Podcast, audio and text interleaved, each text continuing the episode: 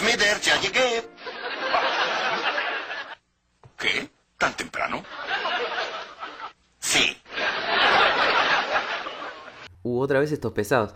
Eh, estás escuchando Cartacaja 3, capítulo 3. Y ya está, ahora sí, con este se termina el programa 3.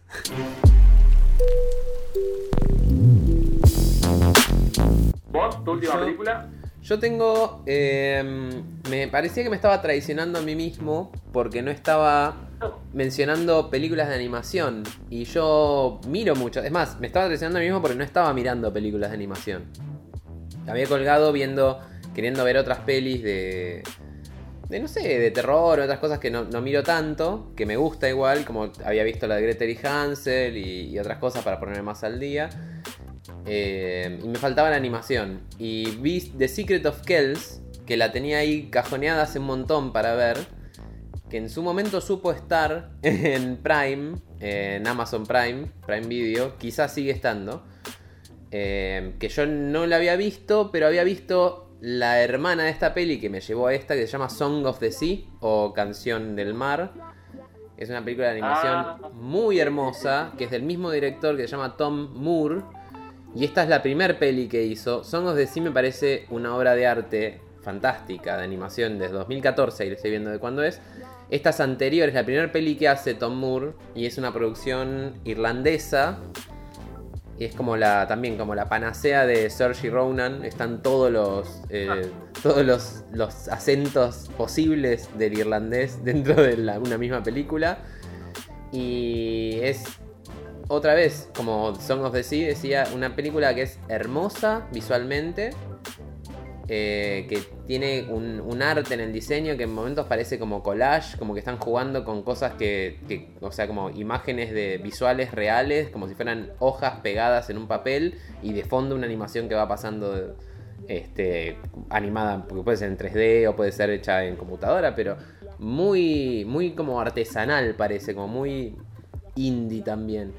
Y que se me asimilan también, cosa que te- estaba mencionando antes de que arrancáramos el programa, eh, de, a lo Gendy Tartakovsky, a una onda medio Samurai Jack, una onda muy... eh, tenés la- el estilo de animación de Tartakovsky. Sí, sí, sí, claro. Bueno, en ese estilo más como los bordes muy bien eh, marcados, eh, todo, todo muy bien diferenciado del, del fondo, la imagen de figura fondo. Eh, muy linda. Y muy. Es todo hasta el diseño de, de- como una Irlanda que te pintan tradicional y muy antigua. Este, como si fueran historias de vikingos, que es lo que te vienen a contar. Haciéndote la historia de Irlanda a través de mitología, y, y mucho, bueno, mucho dato de, de mitología nórdica que a mí me encanta. Y The Secret of Kells es un secreto que tienen los Kells, que son una comunidad. Es, es muy literal todo lo que estoy diciendo, lo sé. Eh, una comunidad eh, en un pueblito en Irlanda que están tratando de cuidarse de lo que sea que hay detrás del bosque. Algo que también me hizo acordar justamente lo que venía diciendo Gretel y Hansel, por eso también la mencioné. Es una mirada fantástica y mágica, por supuesto, desde un lugar muy cerrado, que está justamente una, es como una abadía que está siendo uno de los más grandes y antiguos de los que viven en este lugar que es Kells. Está rodeado por una muralla enorme que están haciendo cada vez más grande, cada vez más grande. Pero lo que no saben los niños, que es el, nuestro protagonista, que es Brendan, un nene de 12 años, no sabe de qué la están protegi- protegiendo. Y qué es lo que hay afuera de esta abadía. Y eso es lo interesante de la peli. Eh, ¿Cuál es el secreto? ¿De qué, qué es lo que se protegen? ¿Se protegen de lo de afuera o se están protegiendo de lo de adentro? ¿Dónde está el peor de los males, digamos? Eh, este chico es un nene de 12 años que guía toda la historia, como si fuera una historia de aventuras, que lo es. Este, y va como luchando con su tío, que es este hombre que es Aidan, creo, que es el, el que maneja toda esta abadía. Y es como obviamente un señor muy religioso, con, con muy, mucha preponderancia, que fílmicamente, digamos, en la animación es muy alto, muy flaco, altísimo, mucho más alto que el resto, y que te mete miedo, te intimida, porque es una figura que... eh, no le podés hacer frente. Claramente nadie le puede hacer frente en toda la abadía porque la dirige. Y este chico que es el sobrino, que al parecer es el único familiar cercano que, que tienen o que, que queda vivo en, en este lugar, eh, todo el tiempo está luchando contra la imagen del tío porque es, un- muy imaginativo, eh, le gusta explorar, le gustan las aventuras y obviamente quiere salir y ver qué hay afuera. Y de, eso va, va la película, por eso se llama El secreto de los Kells. Eh, hay, un, hay como una, un montón de monjes también que van contando y que van diciendo que muchas de las historias lo más importante que tienen es que están escritas y que hay un montón de libros y cuentos y escribas que van manteniendo todo lo que pasó antes de, esta abadía, que, es como la historia que tienen de, de la historia antigua de Irlanda, que es muy lindo como te lo van narrando. Uno, yo por lo menos que, si bien me gusta la mitología nórdica, de Irlanda per se no, no conozco tanto. Eh, me encantó, me encanta cómo te van narrando la historia, cómo te van contando y toda esta cuestión de los mitos está muy bien hecha. Está más hecha, en mi caso me pareció que comparando la, la- esta peli con Song of the Sea, esta está hecha muy para niños en comparación. Tiene un montón de detalles y en lo visual que son muy deslumbrantes, que son muy llamativos, que los colores, cómo los usan, las sombras, esto que te digo que parece collage, me encanta, me encanta cómo la desarrollan. Pero la historia en sí, eh, de la trama, es como más infantil. Song of the Sea me pareció que era como más para toda la familia y que los grandes la podían pasar muy bien también. Como cuando ves una película de Miyazaki, me pasa a mí, que es como que la, Claro. un grande la disfruta también. Eh, y le ve otras cosas, le ve otro- otros detalles. Eh, Secret of Kells es más para niños y sin embargo tiene un montón de cosas que son muy disfrutables desde mi punto de vista, digamos, desde, alguien más grande, desde una persona de 30 para arriba. Este, Sí, sí, sí. Más allá de- del contenido, te enganchás con, con lo formal. Yo estoy mirando acá algunas imágenes mientras hablas y, y- y la verdad que es hermoso todo lo que estoy viendo. es muy Eh, lindo. Tiene es esto lindo. de, vos, lo que decías vos, de separados los, los personajes del fondo medio a lo Tintín. Que los Sí. personajes tienen, nada, eh, muy pocos detalles, o sea, son súper reconocibles entre sí, Sí, pero no tienen te- textura prácticamente y el fondo está así súper cargado con un millón de, de cosas de, de iluminación y de detalle, textura y dibujos que eh, nada, te arma el mundo pero no te no te empuja de lo que sería una identificación con los personajes. Muy lindo esto. muy lindo. La verdad que es, es una película muy tierna, muy bien contada. Este, se, hace muy llevadera. También es muy corta, era una hora 20 creo, que dura casi, casi una hora y 20. Este, y me gustó. Eh, le puse tres estrellas y media. Yo tengo este, este programa tuve tres pelis de tres estrellas y media porque me gustaron más que lo normal. O más que la media. eh, pero por ejemplo, Song of the Sea para mí es cuatro estrellas.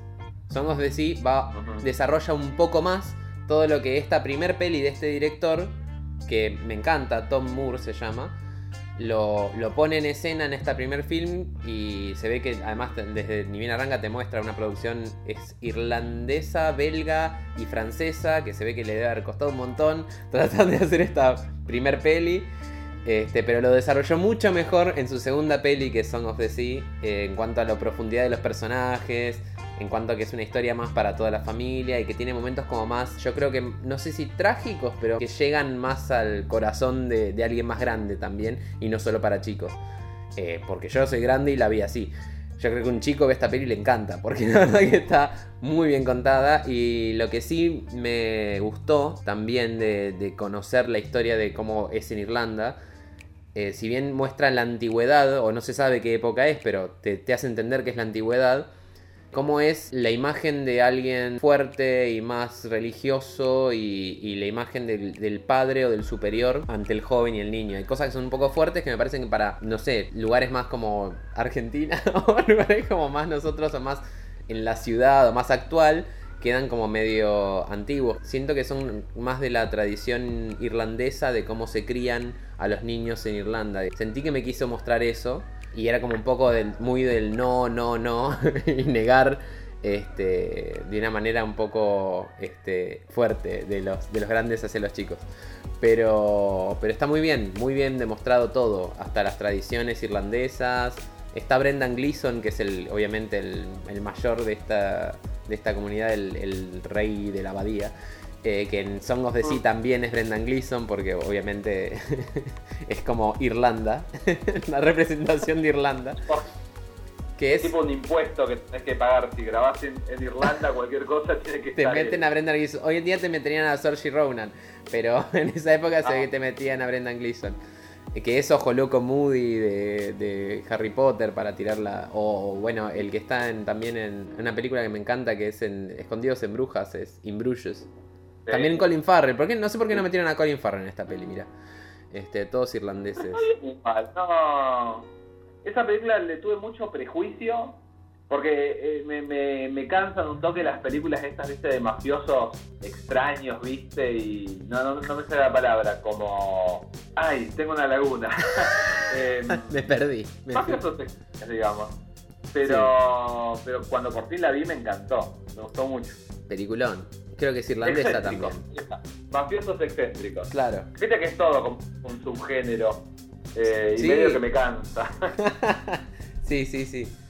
Sí, bueno, esta, esta es claramente muy de... Se ve que a Tom Moore le gusta dirigir películas que hablan de su país. Y eh, me parece muy bien, ¿por qué no? Y haciéndolo de una manera de, animación y contando mitos de, de Irlanda. A mí, yo, bienvenido. Siempre que se pueda. Me encanta la mitología en general nórdica, más que nada. Pero conocer historias de mitología culturales de cualquier lugar del mundo me fascina. Es algo que yo podría estar horas leyendo y leyendo y aprendiendo de, eso. Así que a mí me encantó, la pasé re bien. Tres estrellas y media igual. porque, porque me pasó lo mismo que me ha pasado con Perfectos Desconocidos. Vi Song of the Sea y Song of the Sea es más profunda. Entonces, comparando la filmografía de este director, Song of the Sea es la película que me rompió la cabeza. Esta me encantó y la pasé súper bien pero cuatro estrellas es la otra. Igual es buenísima. Si quieren ver la filmografía de este chabón, véanla. Es más, salió una peli este año. Vos que decías de ver pelis de este año también. No sé en qué plataforma la podremos conseguir, pero probablemente después mire la película de este año porque me encanta cómo hace pelis este chabón y la verdad que la animación es igual es hermosa, aunque te parezca que es para chicos o no, es una animación que es muy linda de ver. ¿Cómo se llama la, la película nueva? ¿La tenés? La tenía hasta recién, pero pensé que no me ibas a preguntar, así que la, la había cerrado. Creo que se llama The Wolf Man. Ah, es una historia de lobos, ahora te digo bien. Tom Moore 2020 The Wolf Walkers, como los que caminan entre lobos sería. Como una. Dice que es una historia de superstición y de magia. Y claramente va a ser mitología nórdica. Pero bueno, este, una hora y media también. Todavía no, no se consigue en ninguna plataforma, me parece. Pero ni bien la consiga la voy a ver porque la verdad que me encanta lo que hace este director. Capaz que tiene la idea loca de estrenarla en algún cine o algo así. Puede ser, pobre. me, me, pone mal, me pone mal. Bueno, y, lo último que vi yo, yo no sé si llamarlo película esto, pero, pero lo vi ayer y se me ocurrió buscarlo en Letterboxd y estaba, y ya fue. Esto es carta caja para toda la familia. Buenísimo. Eh, si yo te digo a vos, Todd McFarlane, ¿lo tenés? Lo tengo. señor muy polémico. Eh, y lo que vi ayer justamente era un documental sobre este dibujante, que, un dibujante que arrancó en Marvel con el Increíble Hulk, con Spider-Man. Un tipo muy canchero. Un, tipo que, junto con otros eh, era dibujantes. De Spawn también, ¿no? No había hecho. Claro. Él, le ganó eh, la pulseada de alguna manera a los guionistas y de pronto en los 90 los, los, fans de los cómics empezaron a comprar los cómics más por los dibujos que por lo que contaban las historietas. Mm. Y, y Todd McFarlane, tipo con muchísimo ego, eh, quizás bueno, también con el apoyo del, público, que, era lo que justificaba este ego, claro, claro. junto a varios otros, dibujantes, se fueron y, menos como hicieron su, su propia editorial con juegos de azar y mujerzuela, y Image Comics, que nada, fue medio como eh, cuando, cuando eh, leían otra vez la, la, historia de Image, no sé si vos viste Mad Men, pero hay un momento en Mad Men que, que todos los creativos se van y fundan su propia su propia agencia de publicidad y creo que, muy probablemente esté basado en esto, porque nada, fueron, hablaron con la gente de Marvel, le dijeron nos vamos, Claro. después cruzaron supuestamente de este cómic, eh, la, la- la- la editorial de Superman, está ahí nomás, eh, tipo geográficamente la oficina, y cuenta la leyenda que fueron a DC y dijeron nos fuimos de Marvel. Y los tipos se le abrieron los ojos y dijeron, bueno, vengan a trabajar acá. No, venimos a avisar que nunca vamos a trabajar para ustedes. Y se fueron y fundaron Image Comics. Y Sí. bueno, el documental este que vi ayer, que este está bueno porque se lo ves en YouTube, pero lo puedes ver legal en YouTube, porque lo, lo subió la página Sci-Fi Wire. Es un documentalcito de una hora que habla un poco de, de la vida, con la excusa de que eh, Spawn, que como decía vos, eh, este personaje que creó él, llega a los 300 números después de 27 años de, de publicarse. Alrededor de esta publicación, de este de, de, de- este de- de- del cómic independiente más largo, creo, publicado en la historia, eh, se cuenta un poco en retrospectiva lo que fue la, la vida de él. Y, y nada, es un tipo que hizo, que arrancó con las historietas, después hizo muñequitos. eh, muy probablemente la gente que nos esté escuchando, algún muñequito de Tom McFarlane haya tenido, o haya visto, o haya querido, porque en los 90 era la cosa más linda que, que podías tener. Claro. Eh, y nada, es, eh, el documental se llama Todd McFarlane Like Hell I Want. No entiendo qué, qué, cómo, qué, qué quiere decir el título. Like hell, pero, I want. Like Hell, o sea, como el infierno, I want. Yo Claro. no quiero. La, la- la Bueno. traducción literal sería como el infierno, yo no quiero. Claro. Pero no creo que quiera decir eso. Creo que es una, frase hecha o algo que se me está escapando porque nací en, en Argentina y no en, en Canadá, no sé. No, obviamente Pero- debe ser algo de ellos, algún giro de gracioso que seguro tendría este ser de gran ego. Pero es muy bueno porque el chabón está hablando, qué sé yo, y te mechan con, con imágenes de él boxeando en la casa, ¿viste? No. Y tiene una esposa que es, es su novia de la secundaria y es como re linda, tiene como 60 años la mina, pero es muy linda y los hijos están re facheros, es como, se venden, es medio, se quieren vender a él como, casi como Tom Cruise, viste, en Magnolia, como estos tipos que, que venden, tú puedes ser tu propio jefe. Sí, muy fuerte, sí, sí, sí. Buenísimo. Pero nada, si, eso, si, si te gustan las historietas, si, si leíste algo de historieta de los 90, que, que era ese como extreme 90, como que todo era muy grande, muy musculoso, muy, Claro. eh, muy chongo, eso sería, son los, los autores de los cómics chongos de los 90. Hicieron los, los cómics Eh, chongos, sí, sí, sí. A mí es, es como todo lo contrario, que se hubieran trabajado juntos alguna vez y terminó un juicio, pero es todo lo contrario a Neil Gaiman. Viste, Neil Gaiman es el sensible, Sí. y no, y y bueno, este es eh, América. Claro, claro, claro. Neil Gaiman es el poeta, el clásico, Claro. sí, sí, sí, el buen shakespeariano. Sí, pero claro, sí, esto es Image Comics y America Fuck Yeah, Team America.